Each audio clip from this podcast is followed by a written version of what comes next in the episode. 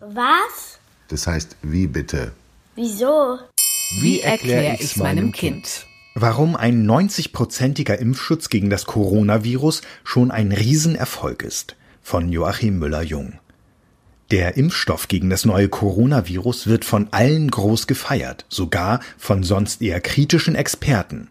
Aber ist er wirklich so gut? Oder freut man sich nur so, weil es bisher ja sonst nicht viele Mittel gegen den Erreger gibt, außer die wichtigen Corona-Verhaltensregeln Maske, Hände waschen, Abstand halten und lüften?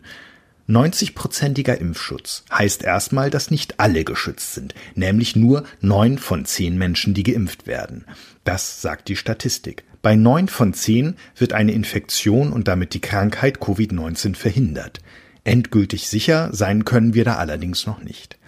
Dennoch ist die Studie mit den fast 44.000 Freiwilligen, die sich impfen lassen, nicht ganz abgeschlossen.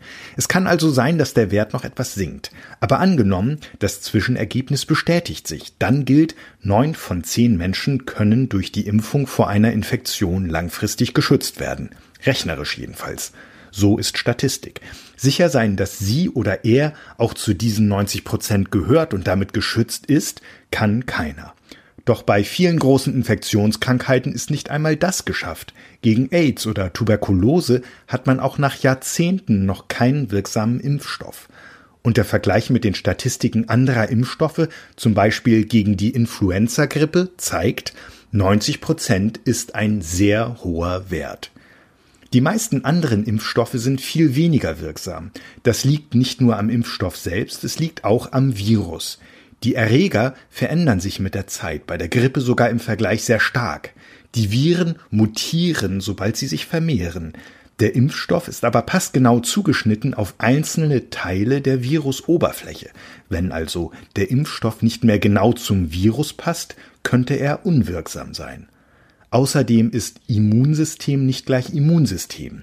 Die Menschen unterscheiden sich durch ihre Erbanlagen und durch mögliche Krankheiten darin, wie sie auf den Impfstoff reagieren.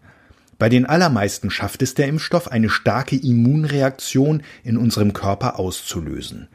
Die ist dann bei einem guten Impfstoff sogar stärker, als wenn es sich normal ansteckt mit dem Virus. Und wenn es gut läuft, hält diese Immunität gegen das Virus eben auch einige Jahre lang. Die Immunzellen behalten den Erreger quasi im Gedächtnis. Gleichzeitig aber darf der Impfstoff das Immunsystem auch nicht übermäßig beanspruchen. Das ist ein schwieriger Balanceakt und deshalb wird bei den Geimpften der Studie auch ganz genau nachgesehen, ob sie nach der Impfung krank werden. Bis jetzt ist nichts passiert, aber die Ärzte und Forscher müssen auch da noch statistische Beweise vorlegen, dass der Impfstoff sicher ist. Die ganzen Vorversuche, die zuerst an Tieren und dann Schritt für Schritt an freiwilligen Menschen vorgenommen werden, haben also ihren Sinn. Bei den Experimenten mit dem Impfstoff der Mainzer Firma BioNTech und des amerikanischen Konzerns Pfizer wusste man vorher überhaupt nicht, was dabei herauskommt. Denn dieser Impftyp ist ganz neu.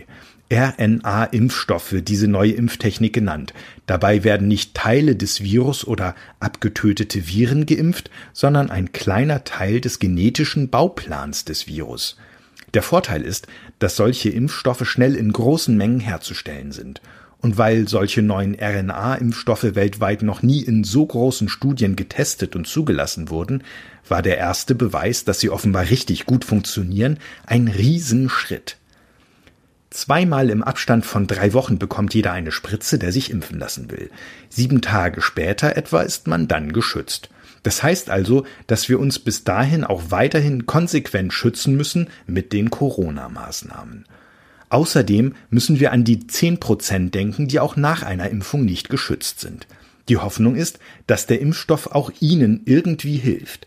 Wenn sie sich schon anstecken und das Virus in den Körper gelangt, dann wäre es doch großartig, wenn zumindest die Massenvermehrung des Virus durch den Impfstoff abgebremst wird.